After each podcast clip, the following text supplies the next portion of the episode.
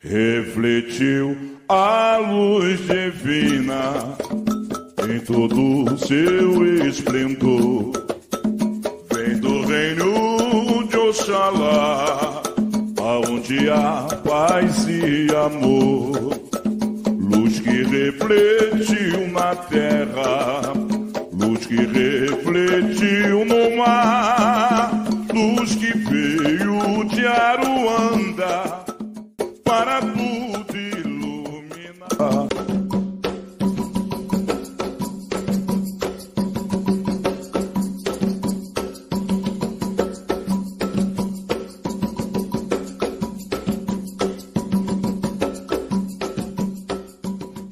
Olá, minhas irmãs e meus irmãos, bem-vindo a mais um episódio do nosso podcast Umbanda Traçada.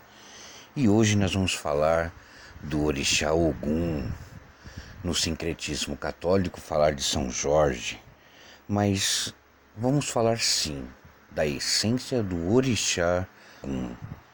Ogum, sim, que é um Orixá que nada tem a ver com São Jorge, é uma simples e mera relação por conta do sincretismo católico, mas ele é um de grande importância na Umbanda, no Candomblé, no culto africano.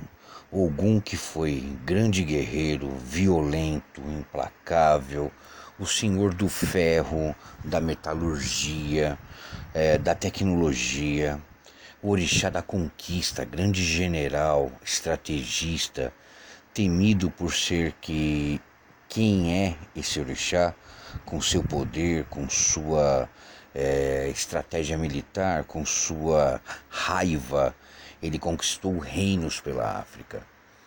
É um orixá onde está guardado os grandes segredos da guerra. Ele com a sua tirania da, da batalha e não a tirania de ruindade, de maldade. Ele era um tirano, sim, um tirano para conquistar território, um tirano para atacar seus inimigos, para abrir, abrir os caminhos para o seu exército. Ogum, ele sempre foi um orixá muito destemido. Ele é o filho mais velho de Ododuia. Ele fundou a cidade de Ifé e foi Ogum que ensinou o homem a forjar o ferro. É dele o domínio e o elemento ferro, o elemento fogo, o aço, com os seus sete instrumentos, a alavanca, o machado, a pá, a enxada, a picareta, a espada e a faca, ele ajudou o homem a vencer a natureza. Ele ajudou o homem a entender que com esses instrumentos ele poderia ser usado para sua existência, subsistência e que seriam instrumentos de grande valia, não só para o combate na guerra, mas também na agricultura, na confecção de armas, para tudo que pudesse ser usado para o bem comum do ser humano. Ogum, ele é tão importante no panteão dos orixás e na religião por ser o grande sentinela, por ter conquistado cada espaço do continente africano. Ogum tem uma característica muito importante. Ele é irmão de Exu e de Oxóssi, e foi para Oxóssi que ele forjou o Ofá. E Oxóssi é conhecido pelo caçador de uma flecha só, onde sua flecha é certeira. E ele é o Senhor de toda essa, essa sabedoria, esse conhecimento. O Ogum na Umbanda ele tem um lugar de destaque. Na entrada dos terreiros, no Congá, ele é quem combate as demandas, junto com os guardiões e os que fazem o primeiro descarrego de quem entra no terreiro. Eu já falei aqui em episódios anteriores, minhas irmãs e meus irmãos, que na entrada do terreiro você tem de um lado a trunqueira quando para quem entra da rua para dentro, o lado esquerdo fica com os guardiões e o lado direito sempre tem uma imagem de Ogum. Por quê? Porque quando nós saudamos a rua e quando nós saudamos o povo da rua, os guardiões, Ogum está junto, porque é ele que vai dar esse combate, é ele que vai pôr por terra todas as demandas. O dia de Ogum é terça-feira. Suas cores é verde, dependendo da nação de candomblé, o azul escuro, o vermelho e o vermelho e branco em algumas vertentes da Umbanda. Os seus símbolos é a bigorna, a faca, a pá, a enxada, a espada, entre outras ferramentas. O seu elemento da natureza é terras, estradas, florestas e o fogo. Os seus domínios: a guerra, o progresso, conquista e a metalurgia. E a saudação de Ogum é Ogunhê, Ogum Patacuri Ogum. Então, minhas irmãs e meus irmãos, Ogum é um orixá muito importante no panteão, como todos os outros são, porém ele tem uma característica dura severa, uma característica de general, de ser um grande combatente e de ser um, um orixá sempre frio e sisudo. Agora a gente vai dar uma interrompida para tomar aquela água e já voltamos. Voltamos,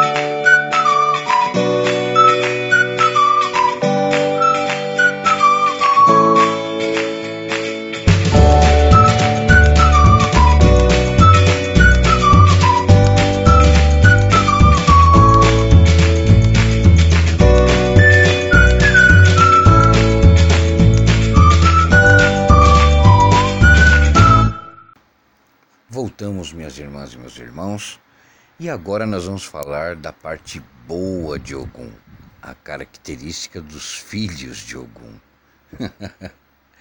e agora que a coisa pega. Bom, no geral, os filhos de Ogum, eles têm algumas características muito comuns. São atléticos, fortes, é, gostam de festas, gostam de muita conversa, adoram uma briga e compram briga dos amigos, dos outros e adoram fazer suas próprias brigas e contendas. Não satisfeito com isso, eles gostam de caçar as próprias deles. Mas tem uma característica dos filhos de Ogum que é nítido em todos eles são mal-humorados, eles são sempre brutos ao falar, eles estão sempre com uma resposta na ponta da língua e querem sempre ser o dono da razão. Não contente com isso, os filhos de Ogum, eles têm uma característica própria de serem sempre o último a dar a palavra mesmo que estejam errados. Os filhos de Ogum gostam muito de estarem sexualmente ativos, não são de ter parceiros fixos, não têm apego a conforto. Em qualquer lugar eles dormem, em qualquer lugar eles descansam, onde encostar fecha o olho e dorme é, gostam muito de terra, de ficar descalço. É, os filhos de Ogum gostam de trabalhar, não medem esforço para atingir os seus objetivos e, na maioria das vezes, são todos eles grandes vencedores naquilo que almejam. Vejam, entendam bem que isso são algumas características, mas nem todos os filhos de Ogum são iguais independente de qualquer coisa, filho do orixá ele pega uma ou outra característica dele, não todas. Os filhos de Ogum têm uma outra, uma outra característica muito forte que é não se prender à riqueza, dinheiro. É, eles não ficam presos a isso. Se eles conseguem encostar num pé de uma árvore e dormir, quanto mais eles vão querer viver só no luxo. Mas gostam de poder. Eles gostam de mandar. Não importa que seja numa relação profissional, numa relação amorosa, eles querem mandar. Eles querem ser o macho alfa da relação, se for mulher, e se for o homem, ele quer ser o turrão mandão. eles acabam sendo, de uma certa forma, muito egoístas por seu jeito truculento. São egoístas, sim. Muito chatos quando querem, mal-humorados ao extremo. E quando eles estão alegres, o que é raro você ver um filho de Ogum alegre, a não ser que ele esteja com um pouquinho de tinguá na cabeça, eles gostam de falar alto, dar risada, contar piadas e falar muita besteira. Mas vejam, minhas irmãs e meus irmãos, esse é o lado bem-humorado de Ogum. Se ele, por um outro lado, vive de cara amarrada 24 horas por dia, quando a gente vai ver um filho de Ogum bem-humorado, com certeza a gente vai ver o lado mais infantil e o lado mais bobo de, de um filho de Ogum que é quando ele fala muita besteira, fala muita asneira, conta aquelas piadas que não fazem sentido nenhum. Mas são eles sendo eles, né? Os filhos de Ogum. Então, minhas irmãs e meus irmãos, seja o orixá ou seja o filho desse orixá, a grande verdade é que são pessoas que buscam conquistar o que querem. Eles têm o sangue do guerreiro. Eles não fogem de batalha e não medem esforços para atingir seus objetivos. Claro, por se tratar de filhos de um orixá e de um orixá, vão errar, mas vão buscar as coisas dentro da lei, dentro da justiça maior.